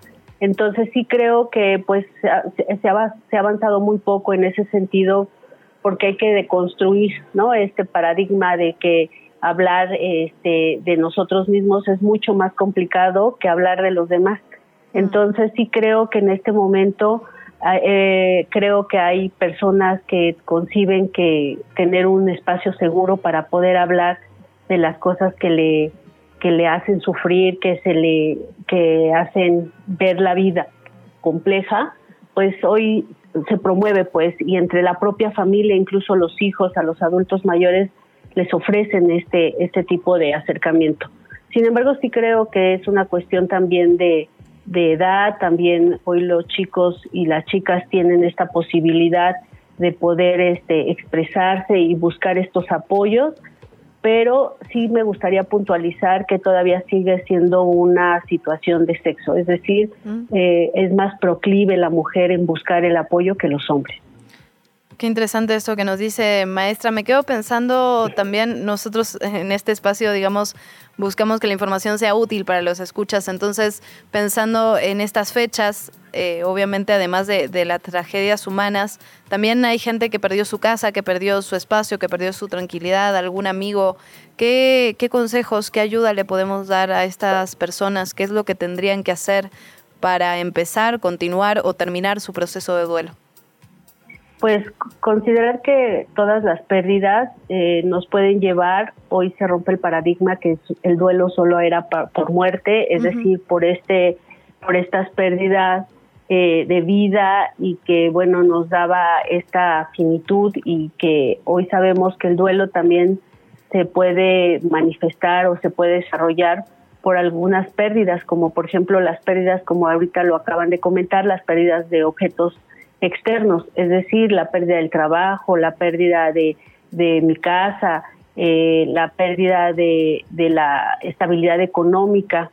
Yo creo que aquí lo más importante es saber que a veces estar mal no está mal, que no todo mundo necesitamos de un apoyo psicoterapéutico para procesar un duelo, porque se entiende que el duelo es, eh, es esta parte natural de un individuo, todos de alguna manera hemos hemos perdido uno de los acercamientos más importantes en ocasiones a la muerte tiene que ser la muerte de la mascota, considerando que los eh, animales tienen menos expectancia de vida, entonces a veces es el acercamiento más importante que tenemos a la muerte. Sin embargo, claro que hubo personas que perdieron a sus padres, a sus familiares ahora en pandemia o hablamos del 2017 o de los sismos, pues sin duda también reconocer que las emociones quisiera hacer como una analogía, como una herida. Es como una herida que hay que atenderla, hay que cuidarla, hay que estar revisándola y saber que si algo no está bien en esa herida, pues hay que acudir al servicio médico. Pues así es el duelo. El duelo es una herida emocional, es una herida espiritual, donde poco a poco se va viviendo el proceso. No hay manera de no vivirlo, sin embargo, de acuerdo a la personalidad, de acuerdo a la manera de ser y también mucho la historia de vida, definirá cómo se vive este proceso.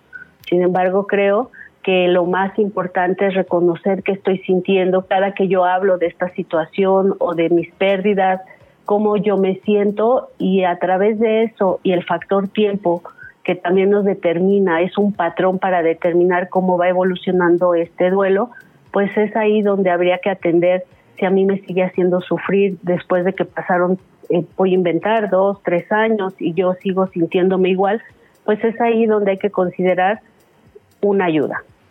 Sin embargo, creo que algo muy importante y, y, y escribía el doctor Martin Seligman que el individuo es, está donde está por sus fortalezas más que por sus debilidades. Así que atender a nuestras fortalezas y saber que contamos con ellas, pues es una herramienta muy importante para seguir adelante. Tenemos dos minutitos antes del corte, maestra. Eh, preguntarle solamente ahora que nos dice, cuando detectamos, digamos, eh, eh, que algo no está bien con esta, esta sanación de la herida, ¿cómo se detecta eso? Pues, ¿no? De repente uno, pues, está cansado, no tiene hambre, pero pues en una vida como la de las capitalinas y los capitalinos, a veces es difícil saber si eso es nuestra dinámica diaria, si es algo que ya requiere ayuda. ¿Cuáles son los síntomas donde ya tenemos que acudir a profesionales como usted? Bueno, pues hay que considerar que dependiendo si hay si es duelo o si es depresión, porque se puede confundir los síntomas, bueno, pues nos tiene que hablar del tiempo. Eh, algo muy importante para el trabajo más que eh, de duelo, de pérdidas, bueno, pues el autocuidado es sumamente importante. Ah, lo acabas de mencionar que pues a veces tendemos a pues a dejar de comer, y tendrá que ver con muchas cosas. Sin embargo, cuando eh, hay ciertos patrones como por ejemplo aislarnos, como en efecto dejar de comer, dejar de hacer las cosas importantes, si antes para mí era importante arreglarme, bañarme, este y ocuparme de mis cosas y lo he dejado de hacer, pues es ahí donde tenemos que atender que algo está pasando y que necesitamos ayuda. También es muy importante por eso las redes de apoyo la familia eh, si está pendiente, si está, se da de cuenta que están pasando estas cosas, pues más que por, por platicar la persona de lo que está sintiendo porque vemos cómo está la situación, pues hay que ahí ofrecer la ayuda y hay que decir que algo está pasando y que es importante atenderse. Maestra, le agradecemos muchísimo que haya estado esta mañana con nosotras. Esperamos que sea la primera de muchas. La salud mental es un tema que nos preocupa y ocupa aquí en ¿Qué Chilangos pasa? Le agradecemos muchísimo y muy buen día. Buen día para todos y gracias. Bueno, nos vamos con esto a una pausa. Recordarles las redes sociales, arroba que chilangos pasa, en Instagram, en Facebook, en TikTok, en Twitter nos encuentran arroba chilangocom, arroba radio chilango. ¿Qué chilangos pasa? ¿Qué de qué o qué? Pues qué.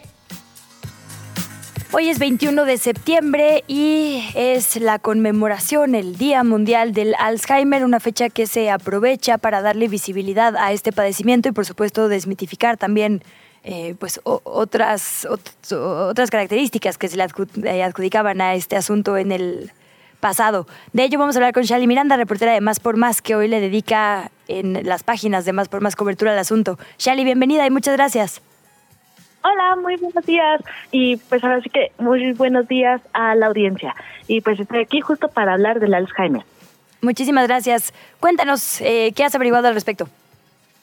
Pues lo primero es que esta es una enfermedad que muchos sabemos que no tiene cura, pero que sí tenemos que empezar a prevenir o que podemos empezar a, hacer ciertos cambios de hábitos que nos ayuden a nosotros desde ahorita. Es decir, esta es una enfermedad que si bien la relacionamos mucho con la edad, con las personas de la tercera edad, llámese desde los 65 años en adelante, en realidad es algo que tenemos que empezar a hacer cambios para que podamos mejorar o tener opciones de prevenir esta enfermedad, la cual en realidad pues tiene, digamos, dos lados. Por un lado es esta parte genética, la que nos puede afectar, pero también ciertos eh, factores, ya sean ambientales y sociales y, propios de la persona, los que nos pueden llevar a que en algún momento podamos tener una demencia.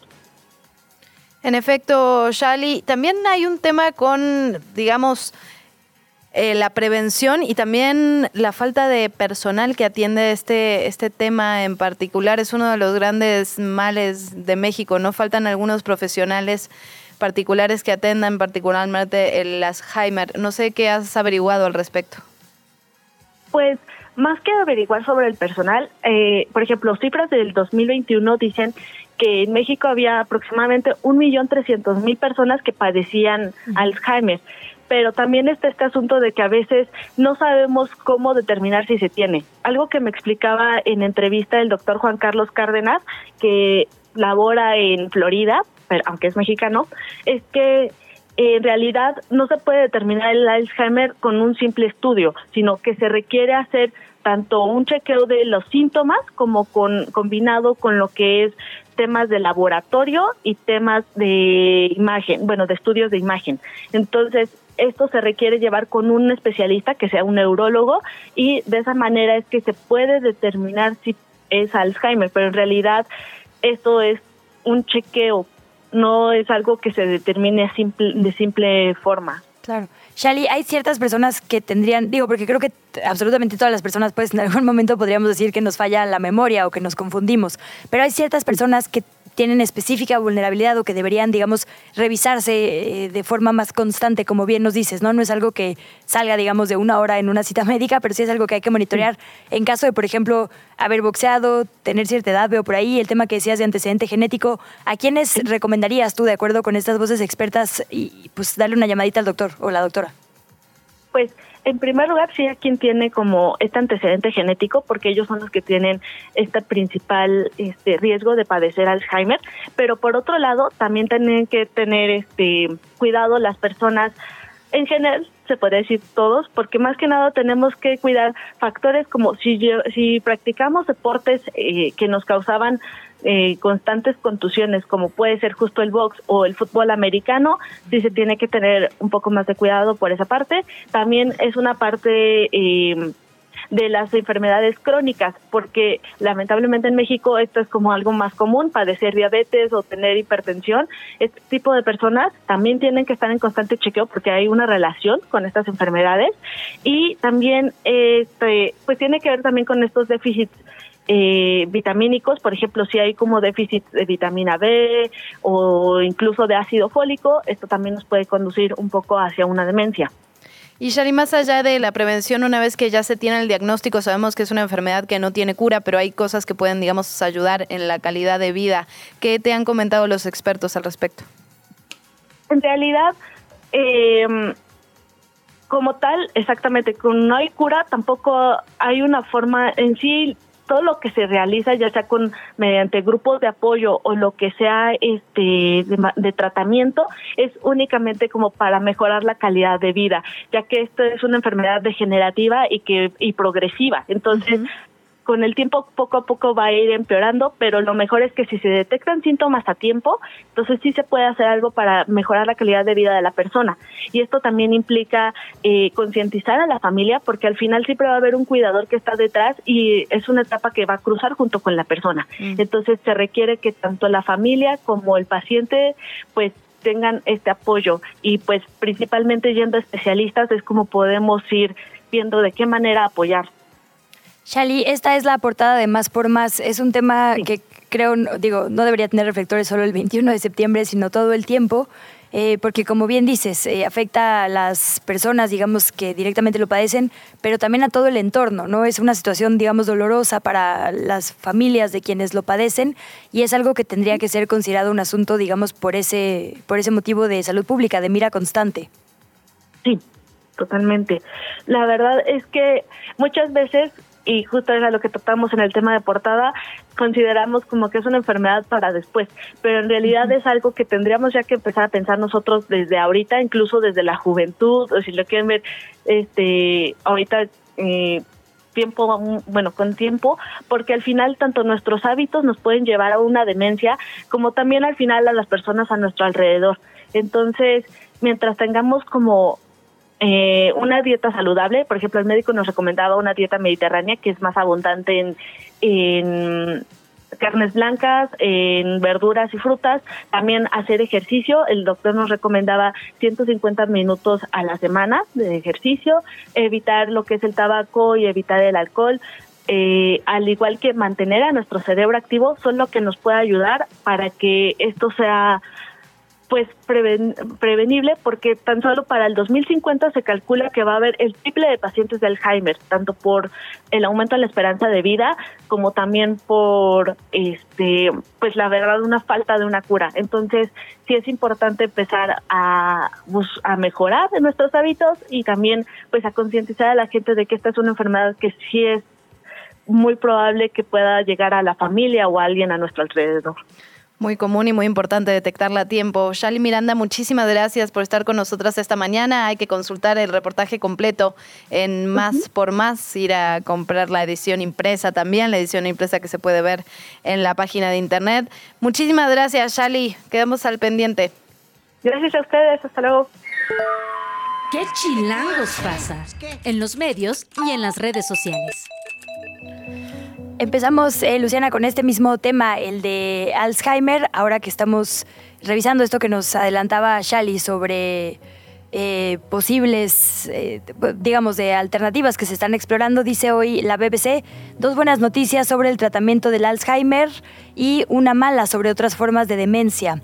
Y básicamente lo que recapitula son, digamos, los 140 medicamentos que se están probando en ensayos clínicos para tratar la enfermedad de Alzheimer, pero enfatiza en dos Dice el experto al que citan, que es el doctor Marc Suárez, director del Grupo de Investigación de Biomarcadores en Fluidos y Neurología, eh, lo siguiente. La primera es el desarrollo de tratamientos que modifican la evolución de la enfermedad, como es el caso de lecanemab, pero también de donanemab.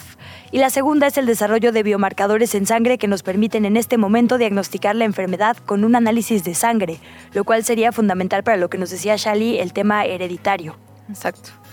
Nos vamos también con otros temas. Eh, hoy publica, bueno, ayer, perdón, publica El País una columna de opinión de Diego Fonseca en el que aborda dos fenómenos que hemos estado platicando por diferentes razones en este espacio. Por un lado, Javier Milei, el aspirante a la presidencia de Argentina, y por otro lado, los marcianos, estos cuerpos que presentó Maussan en el Congreso. Y tiene una lectura muy interesante. Primero lo, toma desde el lado, digamos, de, de la política, de la realidad, de cómo ha cambiado el escenario democrático y cómo los ciudadanos, las ciudadanas, de alguna manera tenemos este desencanto brutal, esta apatía por lo que ocurre en el campo político y por eso, dice Fonseca, pueden aparecer figuras como Milei, como Trump, como Bolsonaro o incluso como Jaime Maussan, ¿no? En un recinto que debería ser eh, respetable, llevando esos cuerpos, digamos, momificados que él dice que son alienígenas, pero bueno, la ciencia dice lo contrario. Voy a leer solo un fragmento que me parece muy interesante. Dice, vivimos en una época donde cínicos y nihilistas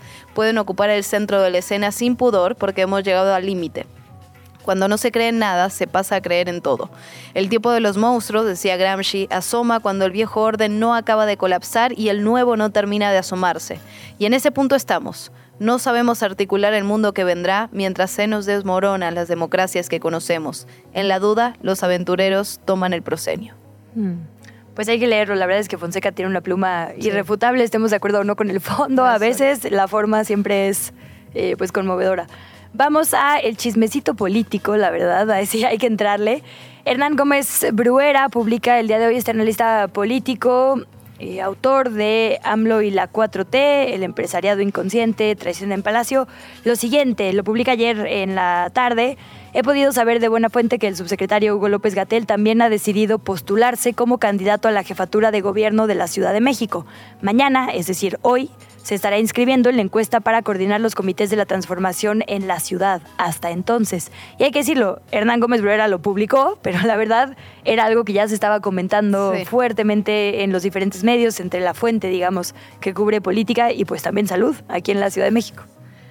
Bueno, eh, hablando, seguimos en el campo político, pero desde otro frente. Viri Ríos se publica un hilo y una columna muy interesantes, justamente a partir de, los datos que recopila de, de, las tendencias que se dan en las redes sociales y en Internet, la historia del fenómeno Xochitl, como le llama, que nació decía de la leyenda, digamos, hablaba en los círculos políticos que todo el fenómeno de Xochitl empezó cuando no le dejaron pasar en la mañanera, recordemos ese momento que llegó hasta las puertas de la mañanera buscando, digamos, su derecho de réplica, no se le abrió, ahí estuvieron los medios de comunicación, y si bien es cierto, acá lo grafica Viri Ríos, si bien es cierto que en ese momento hubo un pico de la discusión pública en relación a Xochitl, en realidad el pico máximo no se da en ese momento y esto lleva a una columna que escribe Vir Ríos también para el país en el que dice que el fenómeno de Xochitl nace en realidad, nace y se, y se mantiene no es solo un pico en la discusión pública, sino que se mantiene en, en, la discusión, cuando pone este video diciendo que ella de ninguna manera sacaría los planes sociales, que ella continuaría, digamos, con alguna de las propuestas del presidente López Obrador. Y eso es algo que Viri Ríos ya había platicado antes y que a mí me parece un análisis muy interesante sobre la narrativa de cómo eh, la oposición, el Frente Amplio por México, ha tomado conceptos fundamentales de la estrategia que ha funcionado con el presidente López Obrador, sobre todo pensando por ejemplo, en los apoyos, en los apoyos gubernamentales. Durante muchos años los partidos tradicionales tenían una narrativa, digamos, en contra de este tipo de apoyos y ahora, sin embargo, se apropian de ese discurso.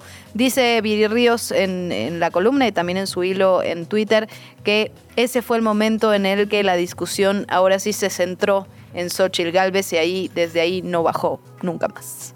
Me gusta mucho Viri Ríos, siempre, siempre hay que recomendarla. Y bueno, seguimos en, eh, volvemos digamos al bloque ahora de Morena y eh, tenemos que hablar de la música que eligen los aspirantes para sus publicaciones. El otro día decíamos que se nos pasó comentar que cuando Marcelo Ebrard subió su videíto, eh, digamos recapitulando el anuncio que había tenido para decir que iba a formar un movimiento, puso la canción My Way de Frank Sinatra. Bueno, Mario Delgado elige una que se llama Born for This, nacido para esto para compartir un video en su Instagram, el actual dirigente nacional de Morena, en el que eh, pues se le ve corriendo, trotando en Chapultepec. Dice el, el, video tiene, digamos, unas letras que dice, si me preguntan por alguna candidatura, no diré nada, pero habrá señales. Y cuando pasa Mario Delgado trotando, después se ven las letras CDMX de fondo. Bueno, ahí es, las indirectas. discretos y no discretos.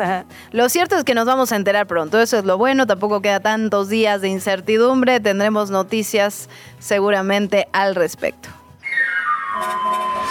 ¿Qué chilangos pasa? ¿Qué de qué o qué? Pues qué. 8 de la mañana, 41 minutos. Tenemos que hablar también de el agua, el agua en el Valle de México. ¿Qué está pasando con el agua en Valle de Bravo? Nuestra redacción aquí de ¿Qué Chilangos pasa? hizo un reportaje especial al respecto. Escuchamos. Gran cantidad del agua que recibimos las y los chilangos proviene del lago de Valle de Bravo que junto con otras presas forman parte del sistema Cutzamala, uno de los mecanismos de abastecimiento de agua en bloque más grandes del mundo. Un sistema que hoy agoniza, según dicen habitantes de la zona y activistas ambientales. Todo esto estaba lleno de agua. Todo esto estaba lleno de agua. Ahí podemos ver la proporción. Cientos de metros fue perdiendo el agua. Donde había agua y se practicaban varios deportes como el de vela, ahora pasan autos y se han formado caminos por donde transitan las personas. Restauranteros, habitantes, activistas, así como deportistas han alzado la voz para pedirle a la Conagua y a las autoridades de la Ciudad de México que frenen esta crisis. Mi nombre es David Rodríguez, soy eh, restaurantero aquí en Valle de Bravo. Y bueno, estamos preocupados por los bajos niveles del agua, eh, la mucha contaminación que existe. Se va a secar el agua. Esther Carrillo Landeros, integrante del Movimiento Ciudadano por el Lago de Valle de Bravo, indica que han habido afectaciones críticas para los negocios y servicios que se ofrecían al turismo.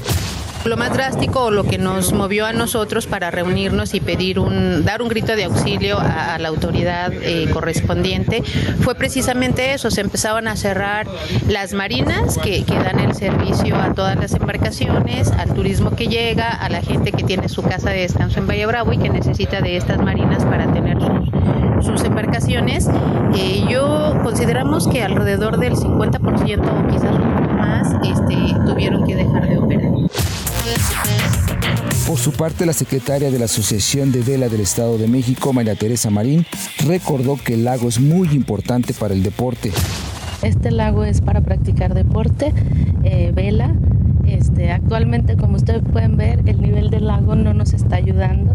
Eh, nos estamos padeciendo, eh, los deportistas están padeciendo para seguirlo practicando, para abordar sus veleros y llegar hasta el lago. Mira, en realidad el tema Cutzamala sí se hizo para mandarle agua, agua a la Ciudad de México. Pero se empezaban mandando, este, en el 82 que se inició, se empezaron mandando 4 metros. Cuando se concluye el sistema Cutzamala en el 85, pues fueron subiendo a 6 y luego a 8 y luego a 10 y luego a 12. Y luego también que es eh, que colocar una línea extra para poder seguir mandando más agua a la Ciudad de México. ¿Por qué? Porque la Ciudad de México sigue creciendo y sigue creciendo y sigue creciendo. Y pues no va a haber, no va a haber, no va a haber quién le suministre tanta agua. Los activistas señalan que el lago se encuentra en un punto de no retorno. Recientemente, Conagua informó que a partir del lunes 4 de septiembre se dejaron de realizar extracciones y que se implementó una estrategia para generar un incremento en el nivel de almacenamiento de la presa Valle de Bravo. Este pasó del 34.7 al 36%, pero no es suficiente. A las autoridades de la Ciudad de México les piden atender las fugas y otro pendiente es revisar los lagos privados, mismos que han denunciado desde hace años. Son irregulares y causan un desabasto. Uno de ellos, el lago artificial perteneciente a empresarios. Los lagos artificiales, eh, aunque los dueños de estos lagos digan y repitan que no están haciendo ningún daño y que afectan el 1%, cuando se rompió el, laguito que, que, todos sabemos que se rompió y que sí que es de torrado, este, eh, subió, subió el nivel del lago. Tenía de profundidad 16 metros, dicho por ellos. Yo no lo conozco, yo no he estado ahí, pero dicho por ellos, tenía 16 metros de profundidad. Si subió el nivel del lago y si vemos que es grande el lago, nada más imagínense la cantidad de agua que tienen retenida allá. Para mí la tienen secuestrada. Actualmente existe una petición en change.org para reunir firmas y solicitar se declare el lago de Valle de Bravo patrimonio de la humanidad. Queremos nuestro lago y lo queremos lleno. Queremos nuestro lago y lo queremos limpio. No lo toques más. No lo toques más. No lo toques más. No lo toques La mañanera. Quieren prohibirla, imagínense. Vamos al corte de caja de lo que sucede en la conferencia matutina del presidente Andrés Manuel López Obrador. Habló sobre el caso Ayotzinapa. Anunció que el próximo lunes padres y madres de los estudiantes desaparecidos van a volver a Palacio Nacional. Adelantó que él no va a estar en la Junta, pero que esta está programada para darles respuesta al pliego petitorio del que hablaban ayer, que básicamente tiene como parte medular que se entregue la información faltante que tendría la Sedena, la Secretaría de la Defensa en su poder. El presidente aseguró que la Secretaría de la Defensa sostiene que ya entregó toda la información que tenía, pero que si las familias insisten en que todavía hay información faltante, entonces se planteará una nueva revisión para determinar de qué se trata. Dijo que el caso Ayotzinapa es utilizado por sus adversarios para dañarle. Aseguró que tiene el compromiso de conocer la verdad y de que exista justicia sin impunidad para nadie. Además, dijo que no quiere que el asunto afecte a su gobierno ni tampoco al ejército. Reiteró que el ejército es una institución fundamental para el Estado mexicano y les llamó nuevamente pueblo uniformado. Dijo que la prioridad que tiene su administración es encontrar a estos estudiantes y que eso ayudará a sanar una herida nacional. Desde la redacción, chilango.com. Bueno, y seguimos avanzando en este proceso de digitalización en materia de boletos del metro, con la información, como siempre, Edgar Segura, qué gusto saludarte, ¿cómo estás? Hola, buenos días, Luciana, buenos días también a Luisa, ¿todo bien? Pues acá les traemos las noticias para los usuarios de la línea 7 del metro, que dejará de aceptar boletos para que el ingreso sea exclusivamente a través de la tarjeta de movilidad integrada y esto será a partir del 30 de septiembre en todas las estaciones de esta línea que va desde el Rosario hasta Barranca del Muerto. Entonces, para que las personas que utilizan esta línea vayan tomando sus previsiones, para que adquieran su tarjeta, para que la mantengan con saldo. Y bueno, con esto ya sería la cuarta línea que se suma a este proceso de modernización del sistema de peaje. Eh, la línea 4 y la línea 6 del metro empezaron a, a aceptar solamente tarjeta el mes pasado y la línea 12 o la parte que funciona de la línea 12, desde su apertura eh, también funcionaba solamente con tarjeta, ya serían cuatro con la línea 7, más la, el tramo de la línea 1 que permanece en rehabilitación, cuando abra también será únicamente con tarjeta de movilidad integrada. Pues inevitable el avance para allá. Estimado Edgar Segura, como ya nos habías adelantado, empiezan con estas líneas de menos afluencia, pero eventualmente será la única forma de ingresar al sistema de transporte colectivo, digamos, subterráneo. Entonces, sí, muy importante que vayamos transitando hacia allá. Y nos tienes también otra información del metro. Así es, compañeras. Bueno, pues eh, seguramente por ahí se enteraron, llegaron a ver el tema de las presuntas chinches en la línea A del metro. Eh, para quienes necesiten un poquito de contexto, eh, el 14 de septiembre, eh, a través de una página de Facebook que tiene bastantes seguidores, se llama Mi Valle de Chalco, pues usuarios de la línea A reportaron la presencia de chinches en uno de los vagones, esta línea que va de Pantitlán a La Paz, y pues el reporte básicamente consistía en una fotografía en la que se observaba el marco de la ventana de uno de los vagones con pues varios insectos ahí caminando eh, muy cerca de donde sientan los usuarios. Eh, la denuncia fue que se trataba de chinches.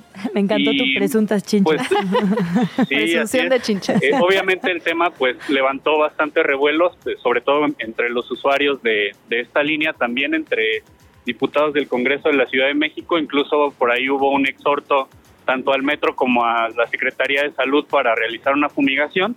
Y cinco días después finalmente se atendió esa petición. El, martes el metro eh, informó que había realizado una fumigación en la madrugada previa para que los usuarios estuvieran eh, seguros de que la línea se encuentra en condiciones óptimas, pero ojo, el metro también negó que se tratara de chinches, dijo que no cuentan con reportes de la existencia de chinches en, en esa línea, pero dijeron que de todos modos eh, realizaron la fumigación para que los usuarios pues, estén tranquilos. Entonces, pues ahí están las fotografías, ahí está, eh, digamos, la, la versión de, de, usuarios, la versión del metro. Como bien dicen, pues lo que se ve no se juzga y pues cada quien tendrá ahí este, pues la, los elementos para, para creerle a, a quien a quien crea, pues de acuerdo con su experiencia viajando en el metro, ¿no? ¿Cuánto nos ha dado Juan Gabriel, la verdad, para expresar cosas en este país? Sí. Bueno, al menos presuntamente fumigaron también, ¿no? Eso es una buena noticia. Así es. Muchas gracias, Edgar Segura. Te seguimos leyendo en chilango.com. Gracias, buen día. ¿Qué chilangos pasa en el mundo? Cruzamos las fronteras, revisamos lo que está ocurriendo en eh, la ONU, porque el secretario general Antonio Guterres alertó ayer a los líderes del mundo diciendo que Abrimos las puertas del infierno, dijo textual, al no actuar de manera decisiva contra, las contra la crisis climática causada por la actividad humana. Esto sucedió durante la apertura de la cumbre de la ambición climática, en la que advirtió que si no hay cambios pronto nos dirigiremos hacia un mundo peligroso e inestable. El duro discurso tuvo lugar eh, luego de los efectos que está teniendo el cambio climático tras el verano boreal más cálido jamás registrado, además de la sucesión de voraces incendios en Norteamérica y de potentes tormentas en el Mediterráneo, donde algunos estudios también lo vinculan directamente con el calentamiento global. En otra nota, al menos dos personas muertas y otras dos heridas dejó este miércoles la explosión de un coche bomba en cercanías de una estación policial de la localidad de Timba, al suroeste de Colombia. El gobernador Elías Larraondo dijo a la emisora Blue Radio que este atentado también dañó vidrios y ventanas, puertas, sobre todo en inmuebles aledaños. La onda explosiva, dijo, terminó afectando también a un colegio que está relativamente cerca de esta zona y a un hospital. Y por otra parte, el líder de una de las cadenas de televisión más importantes de Estados Unidos dejó ya la dirección de la empresa a cargo de su hijo, Lachlan Murdoch. Él será el presidente de todo el conglomerado de empresas, estamos hablando de Fox Corporation y Fox News. Durante toda mi vida profesional he estado involucrado diariamente con noticias e ideas y eso no va a cambiar, escribió en un memorando a los empleados. Pero es el momento adecuado para asumir diferentes roles, sabiendo que tenemos equipos verdaderamente talentosos. Recordemos que en 1986 Murdoch ingresó al negocio de la televisión después de comprar varias estaciones de televisión estadounidenses y crear justamente Fox Broadcasting. Una de las cadenas más vistas en los Estados Unidos, Fox News, y que siempre juega un papel fundamental en las elecciones. Entonces, este, esta sucesión, digamos, haciendo un guiño también a series que tratan justo los cambios de generación en los medios, será interesante a seguir. Respetable público. casi, casi nos vamos sin dar un anuncio importante. Sin lugar a dudas, es el Día Nacional de la Lucha Libre y del Luchador Profesional Mexicano. En 2019 la lucha libre fue declarada como patrimonio intangible de la Ciudad de México. A la una de la tarde, el director general del Instituto de la Juventud de la capital, Javier Alberto Hernández, va a encabezar esta presentación de la alianza con Lucha Libre AAA. Tendrán como proyección estelar el documento Lucha México, que fue filmado durante cuatro años. Así que con eso despedimos. Esta canción es dedicada a la lucha libre en México. Hasta mañana.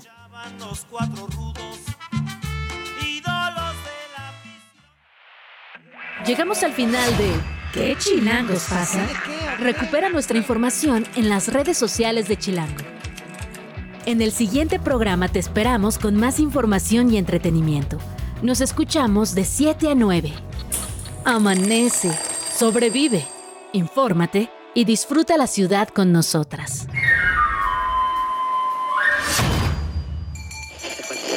Radio Chilango, la radio que... Viene, viene, ¿eh?